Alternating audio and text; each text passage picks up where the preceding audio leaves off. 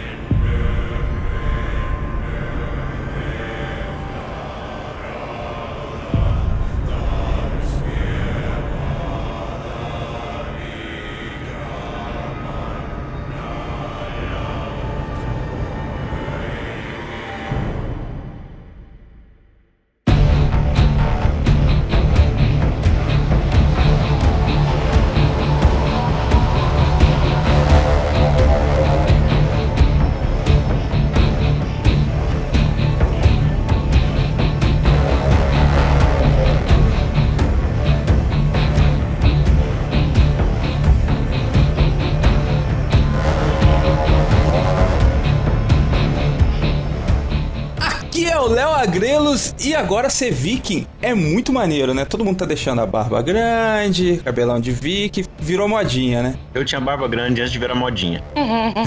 A questão é, você é viking ou você é um galã Desleixado. feio? Porque tem os galãs feios, né? Eu sou a Aline Toledo e se eu tivesse voz, eu cantaria.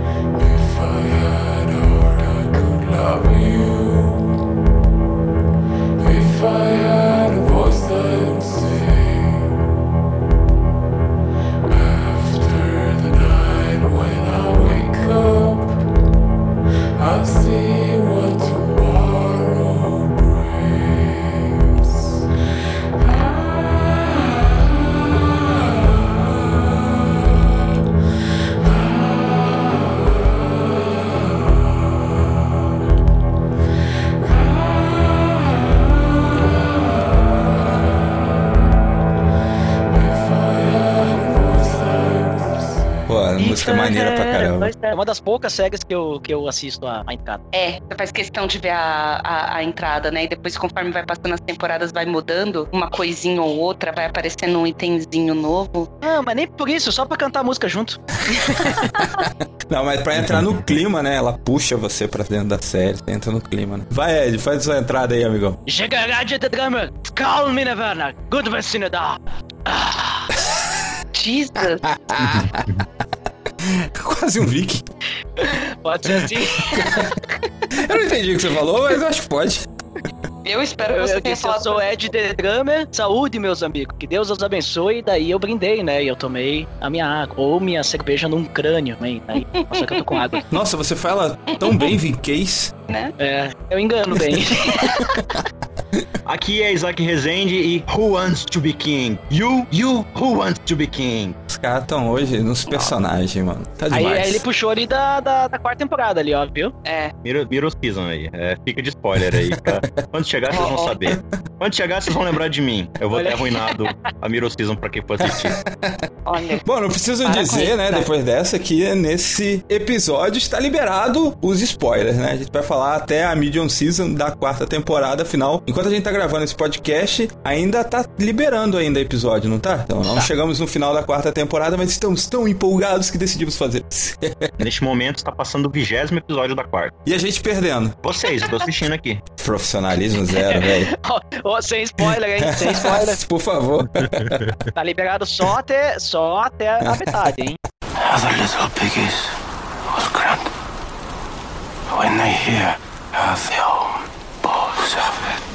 Muito bem, galera, reunimos aqui para falar dessa série que começou meia boca, né? Começou assim, mais ou menos e tal, primeira temporada, série do History Channel, e depois parece que ela foi encorpando, ela foi ficando com mais recurso, foi tendo uma relevância maior e o pessoal foi se apaixonando aí por Ragnar Lothbrok. Tão bonito foi esse, esse sobrenome, né? Acho que vou pôr no meu cachorro, Ragnar. É um bom nome pra cachorro. É rápido, né? Tipo, é duas sílabas só, né? Ragnar. Cada vez, cada vez que você vai falando, vai chamar o cachorro, você parece estar brigando com alguém. Verdade.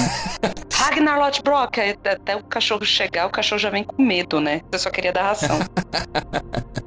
Exatamente. E o pior é quando você for brigar com o cachorro, ele não vai. Você vai começar a fazer como? Qual a entonação que você vai dar? Você já tá dando a entonação máxima aí? É, cara. É, é, começa, começa a falar, fazer que nem o Ed The Drummer e falar EVK. Aí ia ser chique, hein? Falar em, em case, aí ia ser. Como que, que fala. EVKs da pata? Vai, Ed. Da, da patinha. É, como é que Como é? que fala EVKs da patinha? Não, mentira. Mentira, Ed. Você não Talvez eu sabe. pronunciei errado, talvez eu pronunciei errado, mas é que tá. Olha o nível, olha o nível de nerd. Ou o Giglab, né? Eu Eu achei não sou, eu não sou muito bom na pronúncia, entendeu? Eu não sou muito bom na pronúncia. Norueguês. Eu achei que meu marido era nerd, cara. Não, mas esse aqui não é, não é, não é o, o nórdico antigo, tá? Isso aqui é Ah. norueguês, é diferente. O nórdico antigo tá morto há muito tempo, né? O norueguês já é um pouquinho mais existente, sim, né? Vamos dizer. Você estava falando que a série começou meio fraquinha, que é do History. Primeiro que a primeira temporada já não parece do History. Porque do History é tudo muito fala que eu te escuto, né? Uhum. A, a, a produção era toda muito. Você decide. A produção da History sempre pareceu você decide.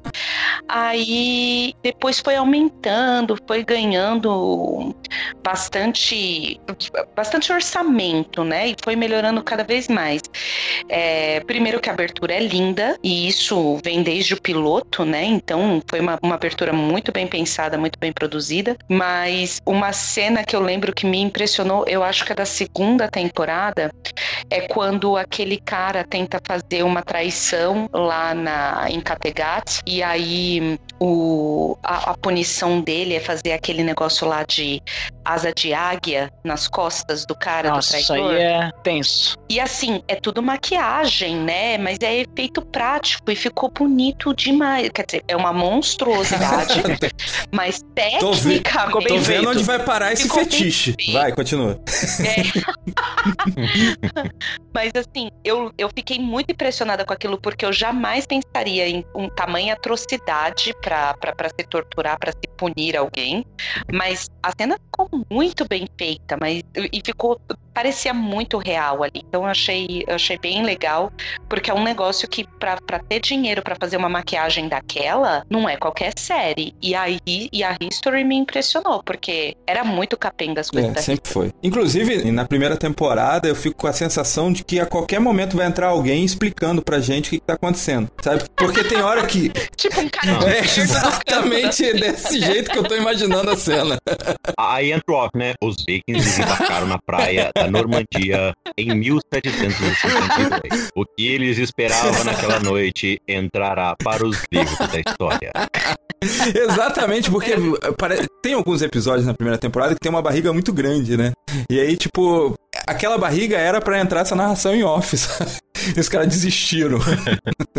Mas vamos lá, gente. Traz a sinopse aí da, da série. Que período que a série ela pega ali dos vikings, quem eram os vikings. Vamos ver se a gente consegue englobar tudo nessa sinopse. Vamos tentar um ajudando o outro aí, porque a sinopse de viking ela, ela é meio confusa, né? Não a da série, mas assim, misturando toda a história e tal. Até porque a gente não tem muitos dados historicamente confiáveis sobre as histórias de viking, principalmente as histórias de Ragnar, né? As histórias ali do, eso do Ragnar, né, especificamente, elas misturam um pouco de lenda com alguns acontecimentos históricos Uhum. e tal, né? É meio assim, meio tênue a linha que separa um pouco história de, de lenda, né? Tipo a- aquela história lá de Roma, lá dos, dos caras que fogem lá, como é que é? Os Espartacus, né? Mistura bastante, assim, fato histórico com, com a lenda da época e tal. Então, lenda não se, não, não se diz ser mentira, Aham. mas assim, de- é narrativa fantástica que acaba, assim, É a aumentando, né? o- mitologia dos caras. fatos. É, sim. Então, assim, é, a história dos vikings, é claro, é, é algo verídico, né? Aconteceu mesmo e tal. Mas o Ragnar Lothbrok e os personagens, vários dos personagens, né, que, que cercam ali a história, eles fazem parte, assim, de muita mitologia, é, da, da mitologia é, norueguesa, né? na Nórdica ali. Hoje é Noruega, mas enfim, esses países ali da, daquela parte geladinha. Latinha.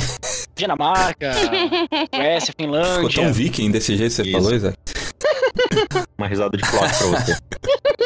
Nossa, o Flock me deixa muito angustiada, cara. Nossa, aquele cara, ele, ele já foi mais maluco, né? Mas ele é tipo. Ele é um cara legal, bondoso e tal, parceirão, fielzão e tudo, mas ele é muito overreacting. Ele, ele exagera tudo. Você tá assim de boa, daqui a pouco ele tá muito louco, pendurado no mastro do barco. Aí você fala, cara, relaxa. Tipo, toma aqui esse.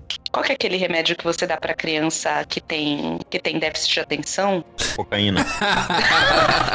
Não, aconteceu com o contrário. Eu sempre confundo o Flock com o Loki, porque a impressão que eu tenho do Loki, né, do o deus sacana do- da mitologia nórdica, é o Flock, sabe? Do cara é zoeira, ele, o saci norueguês, sabe? Mas. Só É, é, do exato. zóio azul. Mas a intenção é essa. O Flock não foi nomeado em homenagem ao É, deus verdade. Loki. Eu acho que ele conta isso quando ele é apresentado. Ele conta que a mãe dele colocou o nome dele em homenagem ao deus Loki. É, tanto que os personagens todos, a Lagertha, eles fazem parte da mitologia dos Uhum. vikings. Mas o, o Flock, ele é o irmão, né, de, assim, digamos, do Ragnar, que simboliza Thor.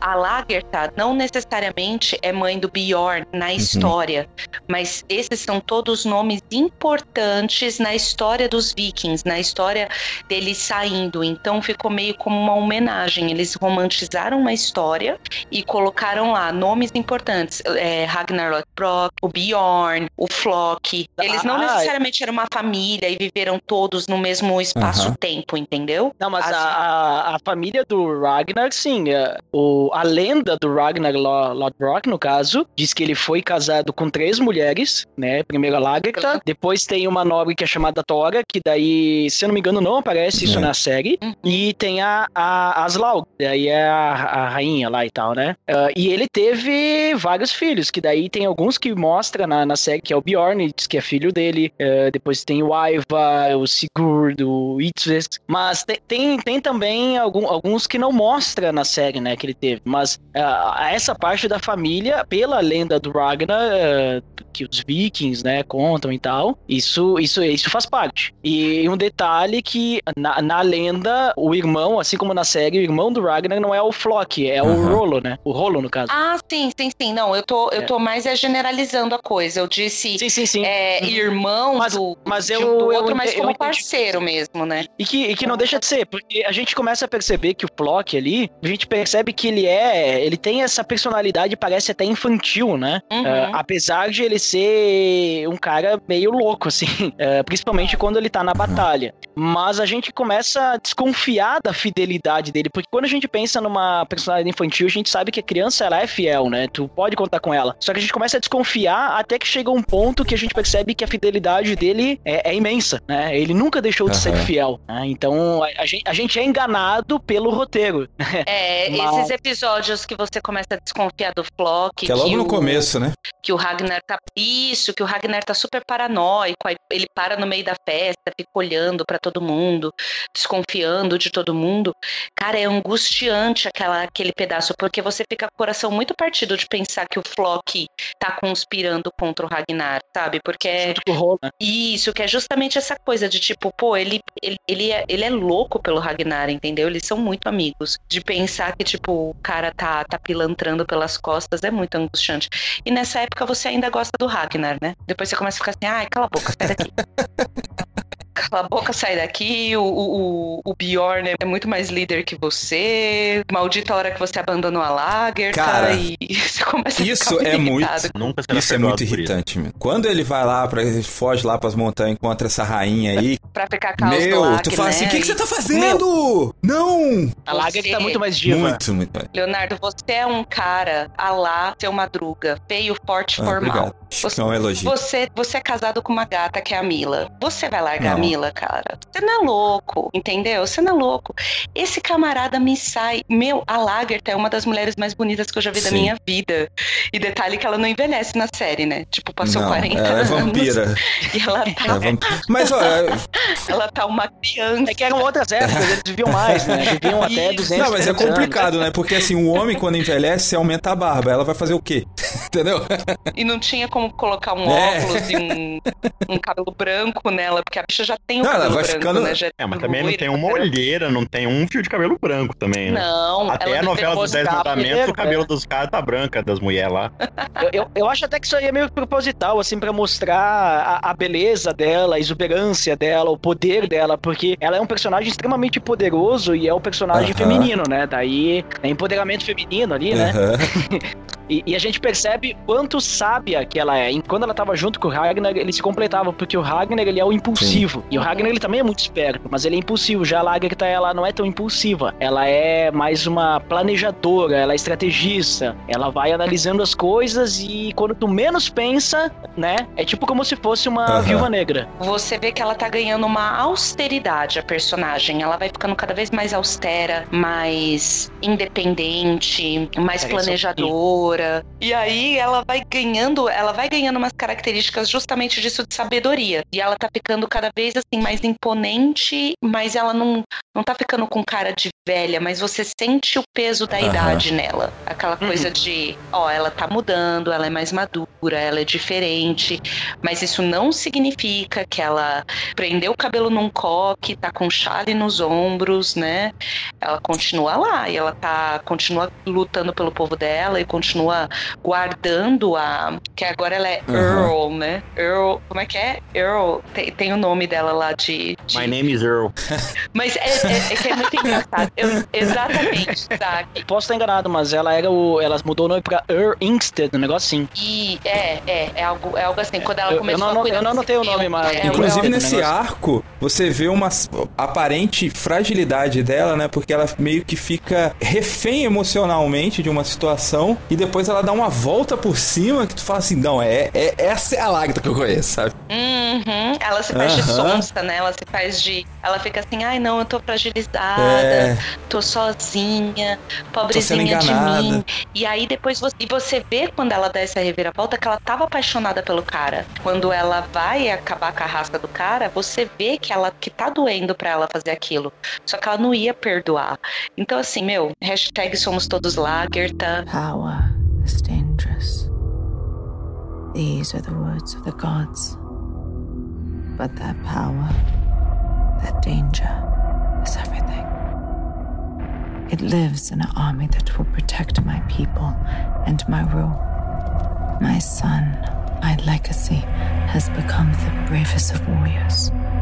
I listen silently to the ramblings of men. Those who dream of danger may awake to death. But life must be lived to the fullest before it is over. I embrace the idea of life and death, for I am not the one in charge of my fate. The gods have already written my story. Victory or Valhalla. Que que levou os vikings, não só Ragnar, né, mas o que que levou os vikings a desbravarem, a quererem explorar os novos mundos, mesmo contra a vontade ali, como a gente vê na primeira temporada ali, mesmo contra a vontade do rei. O que que levou a galera a querer ir atrás de novas descobertas, novas cidades, é, novos países aí? Não, gelo é legal, mas enche o saco uma hora, né? Uhum. Pô, vamos, vamos pegar uma coisa mais tropical, assim, né? Um chá da tarde, tá ligado? Mas no final das contas eles voltavam, né, É. velho? Eu não entendia por que eles voltavam. Eles saíam, de, iam pra um lugar legal, bacana, e daqui a pouco eles voltavam. É que nem os pássaros, né, cara? Dá o inverno, você vai, dá o verão, você volta. É assim que funciona. É porque você precisa entender, Leonardo, que o lar é onde o Wi-Fi conecta automaticamente. então você vai, você desbrava, você conquista dinheiro. Só que eles estavam acostumados a, sei lá, comer batata selvagem e carne de porco, entendeu? Eles estavam acostumados com aquela, com aquela vida. Aí de repente vai pra um lugar, pô, França, não é todo mundo que adapta na É. França, né? Galera meio assim, meio cheia de dedo. Aí eles iam pros lugares, viam que, tipo, Toma ah, banho. não, beleza. A gente tem dinheiro, a gente saqueou, pegava o dinheiro deles e voltava pra terra deles. Por exemplo, na, na quarta temporada acontece uma situação, o Ragnar começa a desenterrar um tesouro. E aí o condenam porque falaram assim: você tá desenterrando aquilo que você guardou pra gastar quando você morresse. Então, tipo, tem, a cultura deles é muito diferente. Na cabeça dele, ele tinha um dinheiro guardado para ele gastar em Valhalla. Morreu, ah, então tá bom, isso daqui vai ser minha taça que eu vou beber em Valhalla, isso daqui eu vou comprar vinho em Valhalla. É, a ideia de colonização é muito louca, assim. Não é todo mundo que, que tinha essa ideia de sair, conquistar, colonizar e se misturar. Uhum.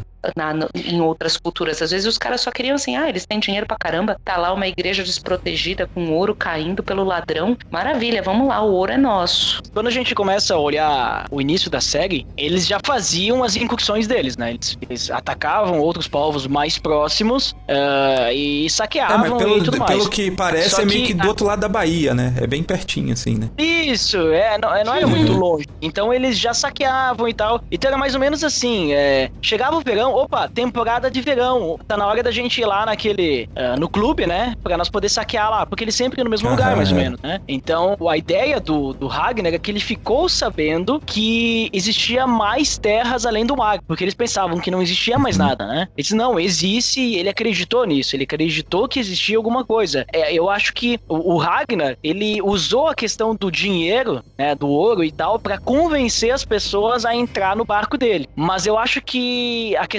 dele era muito mais glórias, né, do que a questão das riquezas. Porque ele queria ser o cara que ia navegar pra, pra outro lugar. Ele queria ser o primeiro cara a chegar lá. Ele queria ser o cara que ia desbravar. Ele queria ser o cara que ia conhecer outros lugares, né? Quando eles chegam na Nortúmbria, né, que é lá na Inglaterra, Do e aí eles, eles chegam naquele naquele lugar onde tinha os Aham. monges, né? O que que eles fazem? Eles matam um monte de monge lá, tal, que não se defende, roubam tudo, mas ele guarda o monge como escravo, que é o. Atelstan, né? Que depois, inclusive, vai ser um grande amigo dele. Então tu percebe que o objetivo do Ragnar não era só as riquezas. Ele queria conhecer a cultura daquele, daquele lugar. Ele queria saber quem são essas pessoas que falam diferente da gente. Quem são as pessoas que têm um só Deus? Como assim um só Deus? Existem vários deuses, né? Eu quero, eu quero, ele queria conhecer quem eram eles, o seu modo de viver. E aí sim, o Ragnar, ele tinha esse objetivo. Bah, olha só quanta terra que tem aqui. Nós vivemos uma terra cheia de pedra, cheia de montanhas, e eles têm aqui campos, né? Que a gente pode cultivar, que a gente pode fazer grandes plantações.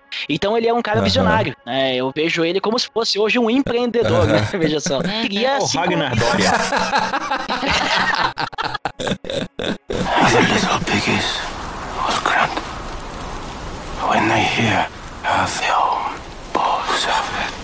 E aí o, o desenrolar da série vai girar em torno do, da construção do mito Ragnar, né? Como ele vai ganhando essa notoriedade, tanto é, militarmente, né? De estratégia e tudo mais, como é que ele vai se tornando esse grande guerreiro, super conhecido e respeitado pelos países nórdicos, e como ele vai tendo essa ascensão política Uhum. também, né? Apesar de, de ser um negócio próprio contra gosto dele, né? Ele nem procura isso, mas a coisa vai caindo no colo dele, e ele vai se tornando um mito, né? Da, da, da mitologia nórdica ali e tal, e isso a gente vai vendo no desenrolar da série, nessas incursões que eles vão fazendo para cada vez mais longe, cada vez, assim, é, situações e países mais fortes, mais, mais cultura rica, com mais riqueza mesmo financeira e tal. Então a gente vai acompanhando na série essa, essa diversão, essas aventuras nórdicas da, de Ragnar e sua equipe. Inclusive, eu acredito que a série deva mudar muito com algumas escolhas, né? Por exemplo, é, o fato de o Ragnar provavelmente morrer mais pra frente, como conta os livros históricos e tal, é, algumas motivações vão ter que mudar dentro da série, né? Então hoje a gente, eu vejo que a série ela começa falando de uma ganância e aí depois ela passa para esse lado aí que o, o Ed falou em relação ao o, o Ragnar procurar a glória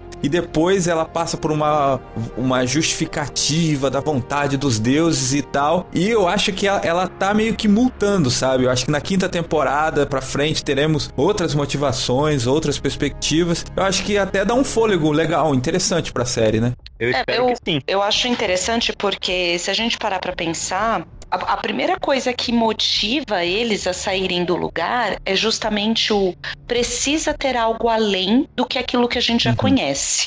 Não é possível que o mundo que o mundo é só isso. E graças a Deus pelos desbravadores é, além mar, né? Graças a Deus por aqueles que, que, se, que se coçaram de sair dos seus lugares. E você pensa, o mundo fica mais rico quando as pessoas decidem sair do seu lugar. E com os vikings é a mesma coisa. Eles estavam lá num mundinho, eles tinham gelo, o quê? Dois terços, três terços do ano, tudo gelado, tudo improdutivo, muita pedra, muita montanha. E eles falaram: ah, a gente precisa de outras coisas, né? A gente precisa conhecer além. Eu acho que a primeira motivação do Ragnar é de falar assim: o mundo tem que ser mais do que a gente saquear ali. Porque a ganância do saque, ele já existia. Eu acho que a ganância do saque aconteceu depois do primeiro. O Ragnar foi pela glória, foi pela coisa de falar assim: não, a gente vai descobrir e a gente vai abrir caminho para algo que nunca aconteceu e eu vou voltar e eu vou desafiar e vou me tornar rei. Porque no início ele não queria se meter com essa uhum. parte toda. Ele tava assim: não, eu vou eu vou lá para conhecer o mundo. E aí, quando eles veem que tem riqueza fácil, em abundância, terra, mais terra do que eles jamais tinham visto, é, cultura diferente e um povo que não estava preparado para o que eles eram, porque, pô, a mulherada era treinada para lutar de igual para igual com o homem. E, e eles iam para morrer, para eles morrer era uma, uma honra. Já para o resto da cultura ocidental, não era. Era assim: você se previne de, não, eu não quero morrer. Você se cuida. E eles não, eles iam para morrer. Se morresse era uma glória. Então eles falaram: meu, é a nossa cara vir aqui direto e vir saqueando. Aí começa toda uma outra ramificação: cobiça pelas terras, jogo político, aquela coisa de não levar desaforo para casa, de tipo, ah, é, Fulano falou tal coisa, pois eu vou provar que eu sou poderoso, que eu sou Fulano, que eu sou Cicrano. E aí a coisa vai se desenrolando e vai se renovando, como o Léo disse. Other little piggies was grand. When they hear her film, balls of it. É difícil falar sobre o que, que a série fala, né, exatamente, porque, como a gente comentou, assim, ela vai ramificando, né? Mas eu vejo que o Flock, por mais confuso que ele possa inicialmente aparecer, e além de ser um personagem muito cativante, ele é o que mais mantém uma linha, né? Tipo, o, o Flock, ele tem, além da amizade, assim, estratosférica que ele tem por Ragnar, a admiração que ele tem por Ragnar, ele tem o um, um conceito estabelecido religioso dentro dele muito forte, né? Tanto que essa questão questão de você não matar todo mundo quando chegava no lugar, ele fica super incomodado quando o Ragnar ele chega e ele pega o padre para ele e torna ele como escravo. Tipo, ele vê que trazendo alguém de outra cultura vai acabar com a cultura dele, vai desgraçar toda a cultura dele, né? Na verdade, ali, Léo, é, uhum. só pra claro, é, eles pegavam várias pessoas como escravos. Eu, a questão ali do Flock com o Ragnar é muito mais ciúmes, por causa que o, o Ragnar ele pega o, o padre como como, como, escravo e ele passa a dar muita atenção a ele. E aí o, e o Flock ele começa a perceber que o Atheus está ensinando suas culturas e vai influenciar o Ragnar. E o, e o Flock não quer então, isso, no, Na primeira temporada, eu tive a impressão de que eles não queriam pegar ninguém. Sim, mas tudo bem, mas, é, mas era uma, é um costume eles pegarem as pessoas que eles dominavam como escravos. Só que acontece que eles vão lá no mosteiro e só tem, só tem padre, né? E daí, como é o primeiro lugar, eles queriam matar geral, eles foram lá e mataram geral. Mas tu pode perceber que em outros momentos eles pegam mulheres como escravas, ah, principalmente mulher é mulheres. Beleza, a né? maioria das. é, eles pegam muitas mulheres como escravas pra, pra diversas coisas, né? Tu é, pode perceber que lá em Kattegat muitas, é, tem muitas mulheres que são escravas, inclusive de Ragnar também. Na série aparece lá no meio de Kattegat vendendo as pessoas, né? Se eu não me engano, a esposa do Bjorn, ela era uma escrava. a primeira esposa? A primeira esposa que se machuca e vai embora, larga a criança para trás, era, era escrava assim. Ela era uma serva, na verdade, porque ela não era de outro de outra nação. Quem era escrava vinda de outra nação é a chinesa lá que, que Também. introduz o ópio pro, pro Ragnar e ele fica viciado em É, mas é interessante essa questão porque assim, os ciúmes que o, o Flock tem, ele acaba usando os interesses religiosos, interesse dos deuses para justificar todas as coisas que ele faz contra o padre, né? Ou justificar esses ciúmes, né? Inclusive os ciúmes. Uhum. E aí ele fala: não, é vontade dos deuses, é, choveu mais forte. E é os deuses que estão insatisfeitos com o padre aqui no barco, né? Uhum. Primeiro lugar, eu acho que ele tinha razão em pensar que o padre era perigoso de Porque ele viu, primeiro que ele viu que o, o Ragnar, ele tinha. Ele, ele, ele tava interessado no cristianismo e ele estava tratando o escravo praticamente como se fosse um pet. Ele estava tratando o Atelstan como se fosse um queridinho, um, um cachorrinho e levando o Atelstan para cima e para baixo. Se você parar para pensar, como é que todos os, todos os conquistadores de povos faziam? Eles deixavam a cultura do cara entrar e depois ia lá introduzindo a deles, introduzindo a deles até que a cultura do conquistado morresse. Isso era a Babilônia, por exemplo, Sadraque, Mesaque e Abednego. Esses não eram os nomes dos amigos de Daniel. Eles foram alterados porque aí chegou na Babilônia e ganhou um novo nome, vai aprender uma outra cultura, vai aprender os modos do lugar, que aí você vai misturando as coisas e daqui a pouco ninguém mais sabe onde começa, onde termina o quê. Então fazia sentido ele ficar preocupado com isso. Só que ele tinha tanto ciúme do carinho que o Ragnar e da confiança, porque antes o Ragnar só ouvia o Flock. O Flock era o braço direito dele. Ele ouvia o Flock e ele ouvia a Lagertha. Daqui a pouco ele tá todo cheio de amores pelo Atelstan e o Atelstan tinha um, uma cultura totalmente diferente.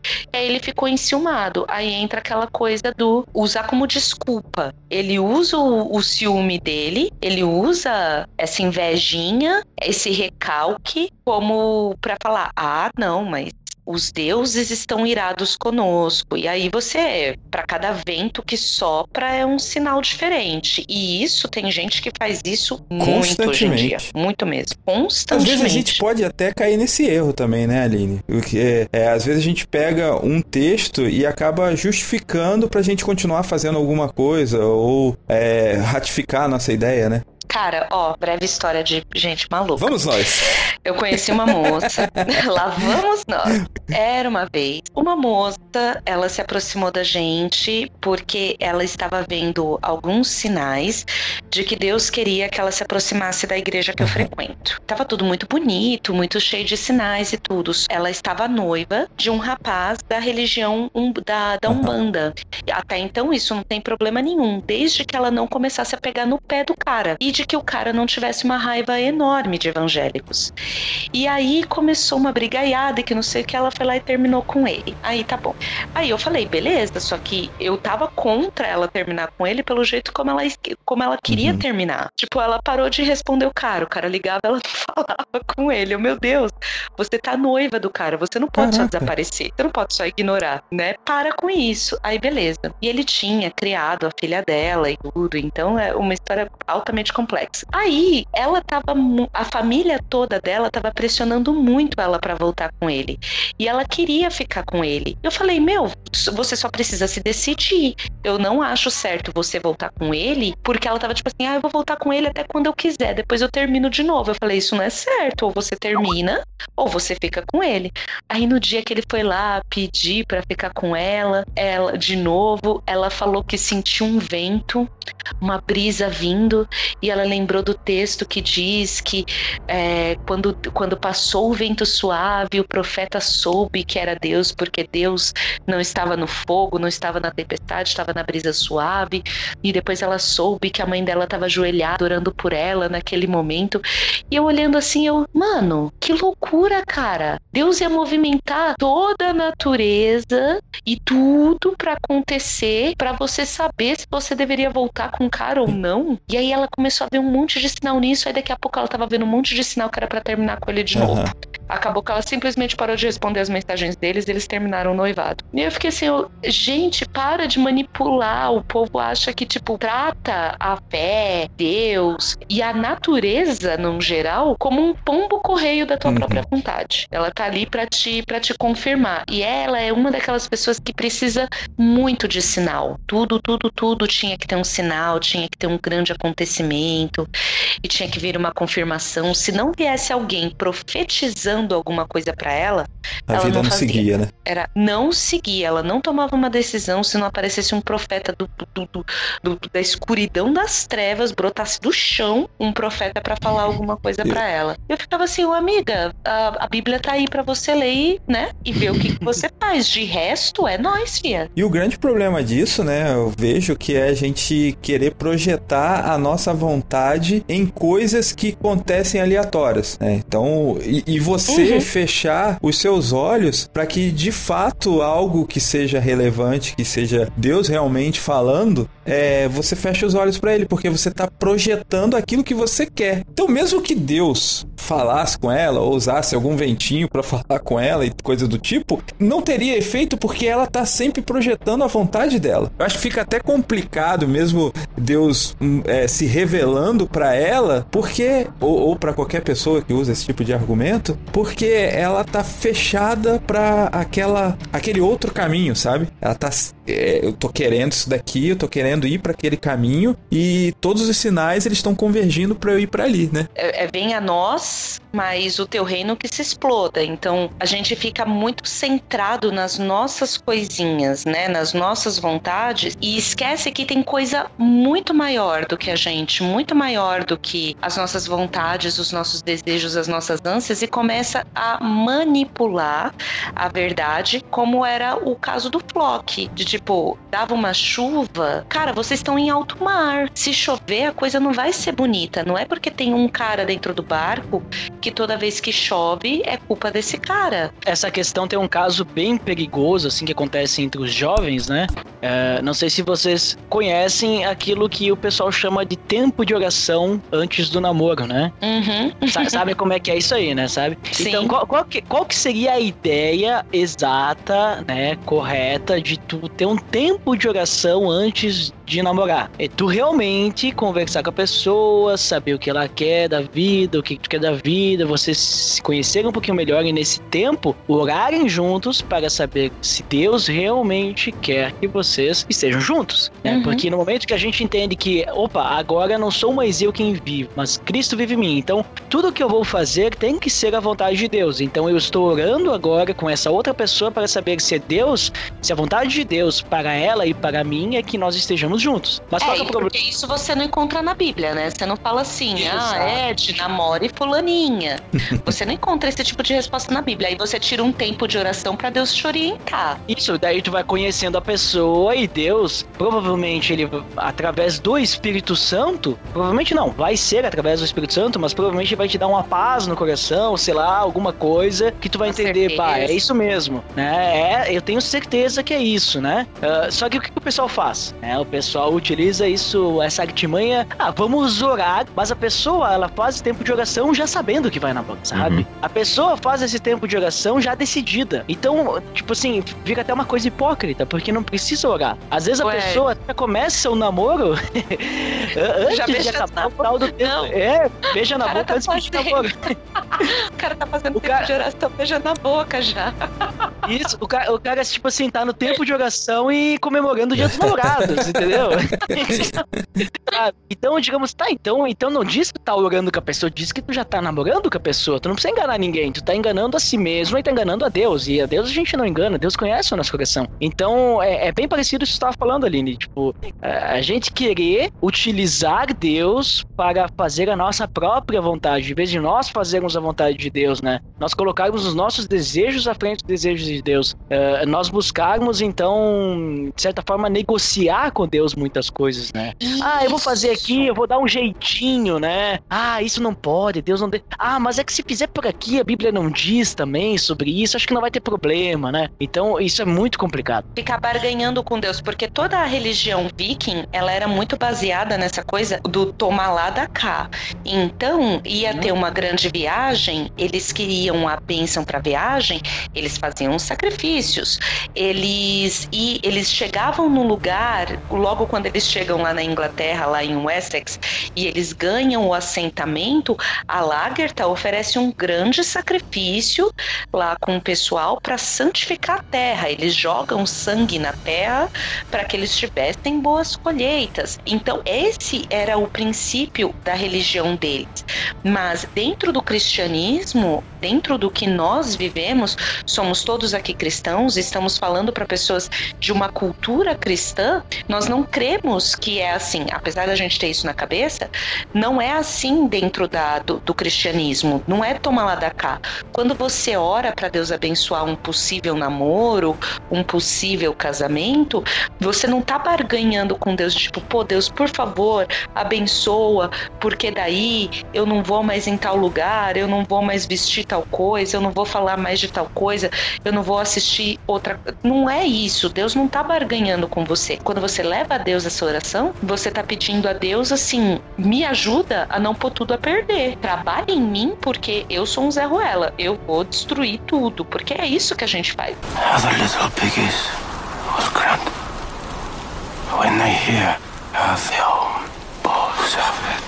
O que a gente tem que ter muito em mente também, Deus ele não tá, digamos assim, né, eu vou usar um- uma expressão aqui meio chula, mas Deus ele não tá interessado assim em manipular cada detalhe da sua vida, cada escolha sua, né? Tipo assim, Deus ele não quer dizer pra você qual pessoa você vai namorar, casar, ter filho. Ele não quer dizer pra você qual emprego você tem que seguir, não é essa a função dele. Ele te deu liberdade pra você ser o que você quiser, né? Agora, o que que Deus nos dá? Através da Bíblia e através de toda a tradição é, é, cristã no decorrer do tempo, ele deu parâmetros da sua vontade num sentido um pouco mais genérico, digamos assim, né? Então, por exemplo, olha, ele deu princípios, né? Então, vocês, vocês quando vão se relacionar com as pessoas, são esses, esses os princípios, né? Como é que você é, trata bem uma pessoa? Respeitando pai e mãe, né? Não, não pegando a, esposa, o esposo do outro, não cobiçando o que é do outro, enfim. A Bíblia nos dá vários princípios para relacionamento, para trabalho, para empreendedores, tudo, entendeu? Tudo que diz respeito à nossa vida, a Bíblia está repleta de conselhos e de princípios. E aí, muitas vezes, é o que, que a gente faz, né?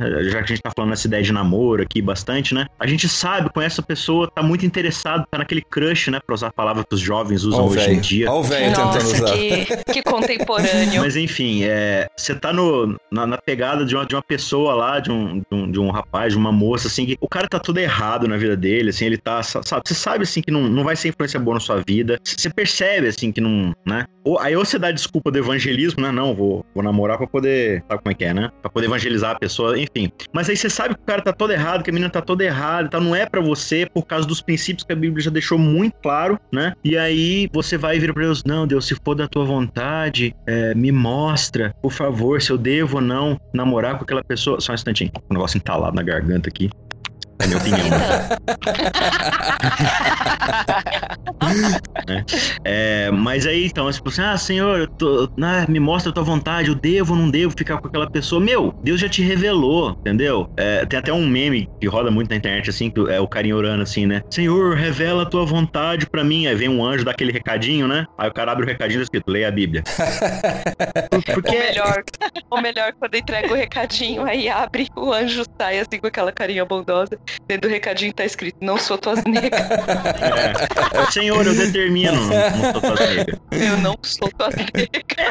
Quando o cara já tá nesse nível avançado de determinar qual é a vontade de Deus, né? Senhor, determino isso, determino aquilo. Mas assim, quando a gente, quando a gente entra muito assim nessa perspectiva de religião, de ficar pedindo sinal, de ficar pedindo, sabe? É, é porque a gente não tá em relacionamento com a Bíblia, que é o nosso jeito de se comunicar com Deus mais claro possível, né? Tudo que diz respeito ao princípio de Deus já foi revelado lá, entendeu? Então, é, a gente deu esse monte de exemplo aqui de Dia dos Namorados, né? Mas, cara, qualquer coisa, às vezes você tá com uma proposta de emprego. Você sabe, por exemplo, que aquela empresa, ela não tem uma boa fama, porque ela, ela faz coisas que não condizem com seus princípios. Por exemplo, um exemplo aqui, né? É uma fábrica que ela despeja produtos químicos e, e polui o rio lá e estraga a comida e, a região de muita gente morar, enfim. Um exemplo, né? Você sabe que aquilo ali fere os princípios, é quase que um pecado mesmo, né? É, senhor, a proposta é muito boa, será que eu trabalho lá ou não? Me dá um sinal. Meu, você não precisa de sinal, a coisa já tá muito clara. Já mas que- mostrou, né? é, ele já mostrou lá atrás, na Bíblia, entendeu? E a gente fica assim, não, mas é, eu vou ver aqui que eu, se eu sentir, assim, uma, um toque no meu coração, é porque é pra eu ir. Cara, mas quando você tá determinado com uma coisa na sua cabeça, tudo é toque no coração, entendeu? Sim. Começa a manipulação, né? É, aí você começa a manipular os dados, manipular as coisas. Não, choveu aqui é porque é porque eu queria mesmo, né? Isso. Talvez nem, nem algo tão esdrúxulo assim, mas no exemplo da empresa ali, o cara descobre, ah, mas a empresa, ela ajuda instituições de caridade. Então, apesar de Sim. ele estar fazendo isso, todas aquelas pessoas que perderam sua, sua casa por causa dessa empresa, a empresa ajudou, show. Não, Uhum. então, então tá tudo certo. Então acho que Deus tá mostrando que realmente tem trabalho aí, porque a empresa deu a volta, né? Só que os fins não justificam os meios, né? Other little piggies grunt. When they hear how the old boss of it. Ô, Isaac, você falou um negócio que tá muito claro na sua mente isso, mas eu vou tentar segmentar aqui pra ficar mais claro pra quem, quem tá nos ouvindo, assim. Você falou em ler e Sim. princípio, é, eles, você misturou os dois falando ao mesmo tempo ali e tal, mas eu entendo que tá muito claro na sua mente, mas às vezes pra pessoa não fica claro isso, porque ela pensa que ler a Bíblia automaticamente ela faz os princípios da Bíblia. E isso é mais complicado. Uhum. Por exemplo, lá em 1 Pedro 2, versículo 15, diz assim: Pois é da vontade de Deus que, praticando o bem, vocês silenciem a ignorância dos insensatos. Tipo, existe um princípio por trás desse versículo. Só que eu, somente Sim. lendo a Bíblia ou pegando esse versículo no- nessa caixinha maravilhosa que você adora, Isaac, caixinha do dia, o versinho do Uhum. dia, eu posso. Caixinha da descontextualização Exatamente. automática. Eu posso ler o texto da seguinte forma: Pois é da vontade de Deus que, praticando o bem, vocês silenciem a ignorância dos insensatos. Então vou calar a boca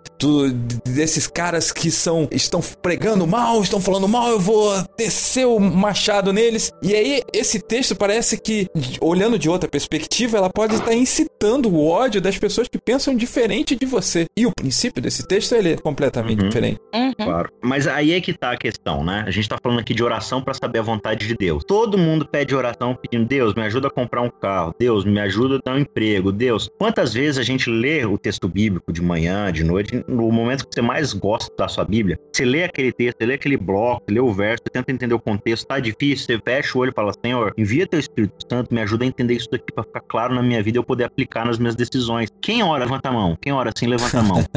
A gente não ora porque a gente não quer saber a vontade de Deus, a gente quer convencer Deus a fazer a nossa vontade, Uhum. entendeu? Sempre foi assim na história da religião, entendeu? E, e a maior marca do, do paganismo é fazer a divindade se curvar à tua vontade. E aí você só precisa descobrir quais cordinhas, quais sacrifícios você tem que entregar, quais cordinhas você tem que puxar, É. né? A gente não quer nunca submeter a nossa vontade à vontade de Deus, a gente quer convencer Deus à nossa vontade. A gente vai até o pedir, se vos há, buscar e achareis, bater e abrir se vos há. Mas a gente não vai até lá falando, porque quanto mais o vosso Pai vos dará o Espírito Santo, né? Exato. Se vocês que são maus boas coisas, imagina Deus não vai dar o Espírito Santo pra vocês. A gente não chega no Espírito Santo. A gente pensa assim: ah, não, pois eu vou ficar pedindo pra Deus, e enquanto eu orar, pode levar 10 anos, mas ele vai me dar minha casa própria. Ele vai me dar um, um, um marido. É, é, Eu acho linda essa expressão: Deus vai me dar um marido.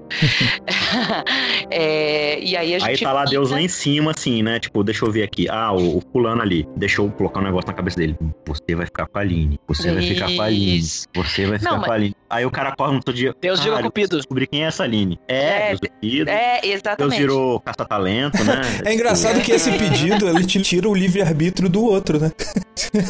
É, Exato. exatamente. É, é- é tipo é Não, e aí é uma que tá, é- gospel. Uma É interessante você falar isso, porque assim, meu, a- acima de tudo está o livre-arbítrio do ser humano. Então, assim, quando Deus, quando a gente fala assim, saber a vontade de Deus, é de novo, eu volto ao que eu disse antes. De- Deus, ele não tá preocupado, tipo assim, não, você tem que casar com aquela pessoa, porque ela é a tampa da sua panela, ela é metade da tua laranja. Ah, se eu escolher outra, então Deus, Deus não quer que seja outra pessoa. Não existe isso, entendeu? Ah, mas Deus não quer que namore com aquela, porque aquela, a missão dela é ser missionária. Aí a gente tá começando a falar de predestinação, e nem a predestinação de salvação, como tem a, a vertente teológica, a predestinação de vida mesmo. Cara, você tem destino, seu destino tá traçado. Você vai ter esse emprego, você vai morar em tal cidade, você vai ter esse esse amigo e vai casar com aquela pessoa e ter três filhos. Deus já traçou seu futuro. Então qualquer coisa que você fizer diferente disso, você tá indo contra a vontade de Deus. Não é assim. De novo, falar, Deus deu seus princípios, Deus deu orientações para você fazer suas escolhas. Então, aquela pessoa, ela se encaixa nos princípios bíblicos e no relacionamento que você tem com Deus, na maturidade que você adquiriu. Você acha, você ora para falar assim, Senhor, me ajuda a entender se eu tô fazendo a melhor escolha para minha vida. Entendeu? É isso mesmo, assim, não, mas não é tipo assim, não, se é ela mesmo que eu tenho que namorar. Não, Deus vai falar assim, não, é ela e pronto, Uhum. acabou, entendeu? Então E a gente o- tem que ter essa intimidade com Deus, de, Uhum. de, de escutá-lo através da Bíblia para tomar nossas decisões, e não pedir para ele tomar nossas decisões, porque aí entra naquele outro problema, né? Aí você, não, recebe 533 sinais de que é aquela pessoa. Aham. Aí, três anos depois, você divorcia. Poxa, mas eu tinha certeza que Deus tinha me falado que. Não, mas deve ser Culpa de Deus, né? que Culpa de era Deus. só- É, aí, porque quando Deus toma as decisões, o culpado das más decisões é ele, não é você. Então a É. gente terceiriza a nossa responsabilidade e o nosso livre-arbítrio. E é pra isso mesmo. Uma vez nessa, nessa questão de manipular a palavra de Deus para sua própria vontade, anos atrás, é, antes eu creio que foi na época da primeira eleição do Lula, uma pessoa veio nos questionar, porque até é, naquele grupo a gente era os que tinha mais relacionamento com a Bíblia, e a pessoa ela veio falar assim pra gente: Não, mas fala pra mim se não é verdade. Quando a Bíblia fala que bem-aventurados os pobres, porque deles é o reino de- do céu, não é por isso que o Lula tem que ser eleito? Porque ele era pobre?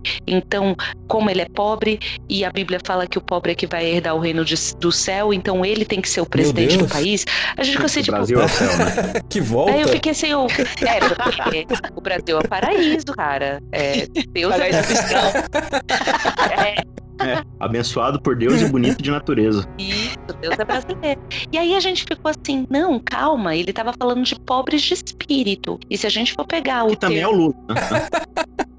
Então, só que aí eu falei, você pegar o termo de pobre de espírito hoje, isso não é nem um pouco é, lisonjeador pro Lula. O, o termo como hoje se tem, pobre de espírito. Porém, o que estava dizendo na Bíblia, assim, é a pessoa que sofre, a pessoa que, que ainda assim entrega tudo pro, pro próximo, desse é o reino do céu, porque ele não tá preocupado com as coisas aqui da terra. Agora, se o cara tá preocupado em ser presidente, não necessariamente ele tá sendo pobre de espírito, né? Então, calma, não E- é. depende do porquê ele está querendo ser presidente, né? Isso é, é, é toda uma questão que não está previsto na Bíblia, o Lula ser presidente do país. E, e ela queria que a gente ajudasse ela a argumentar para os parentes dela que iam votar no PSDB. E aí eu fiquei, cara, o, o quão absurdo é esse conceito de você pegar a Bíblia, manipular para defender um partido político. De onde vocês tiraram isso, sabe?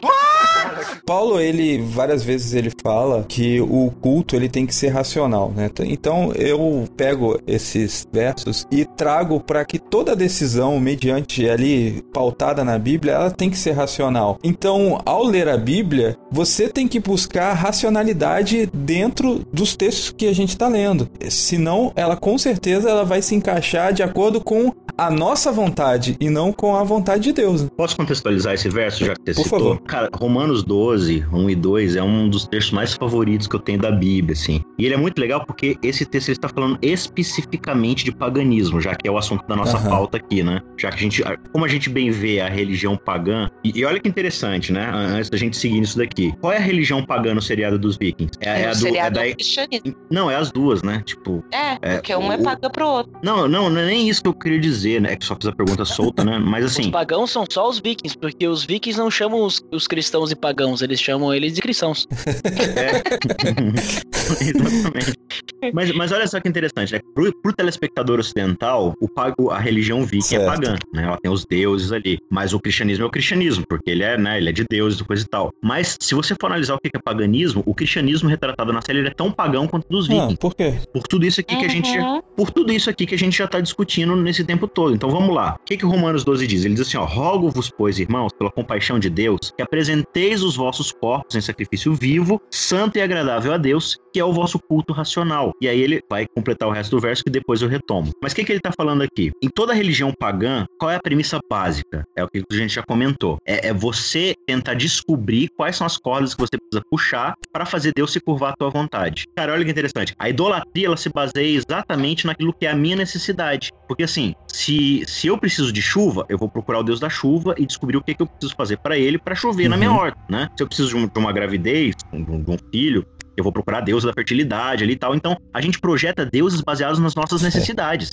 E, e- olha que legal, o cristianismo, a Bíblia, ela é a única proposta que ela vai contra a vontade do ser humano. Ela apresenta-se um, um estilo de vida que é de negar a sua própria vontade. Nenhuma outra religião faz isso, né? E aí, Paulo tá falando que, olha, eu rogo que vocês ofereçam o corpo todo de vocês como sacrifício vivo. O que, que ele tá falando aqui? Olha, é, nas outras religiões, e, e ele tá falando aqui pra igreja de Roma, que é cercado de um paganismo muito forte, né? De toda a idolatria romana, dos seus deuses, não só romanos, mas com, a- com aquela é, ascendência grega, né? Então ele tá falando que, olha, olha, na religião romana, se você for parar para prestar atenção, cada um quer saber o que, que ele precisa oferecer para aquele Deus para poder receber a sua vontade, né? Tá falando que na, no cristianismo, que a gente não chama de cristianismo aqui nesse contexto bíblico, mas enfim, no, no caminho aqui no relacionamento com Deus de Abraão é diferente. Você se oferece como um todo.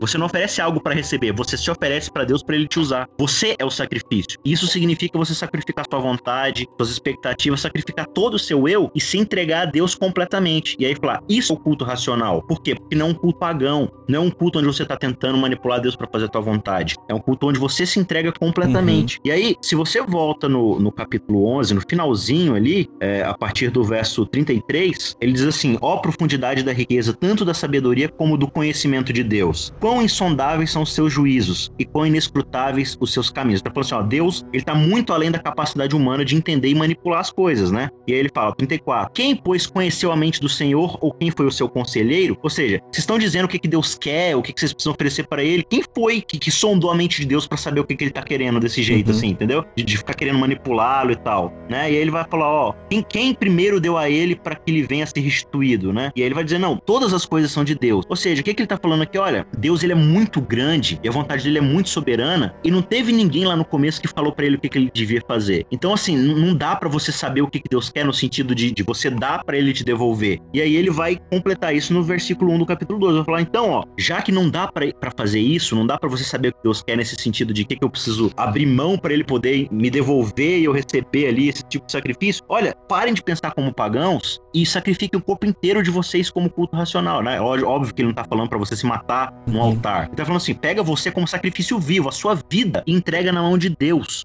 Suas vontades. É, tudo, sua vontade, sua volição, seus desejos, o seu eu entrega no, como sacrifício vivo para Deus. Isso vai ser um culto racional. Aí ele vai pro verso 2, vai dizer: "Não sejam conformados com este mundo". Que mundo? Esse mundo, o que, que, que é mundo para Paulo? E você vê isso na Bíblia inteira. Século, cultura. É, é essa ideia, é, tempo, é, né? é, é, essa vontade que ela transcende o tempo e transcende todas as culturas e países. Você vê o viking querendo o quê? Enriquecimento, glória e poder. E o que, que o rei da Inglaterra cristão Enriquecimento, quer? glória e poder enriquecimento, glória e poder. Isso é mundanismo. O que nós queremos hoje? Enriquecimento, glória e uma namorada. Eu paro até agora, né? Então você, você percebe assim, muda a cultura, muda a geografia, muda o tempo e o mundanismo ele continua o mesmo. É você querer as suas próprias vontades, querer o seu enriquecimento, ilícito ou não, querer o seu poder, sua glória, seu estado, seu reconhecimento.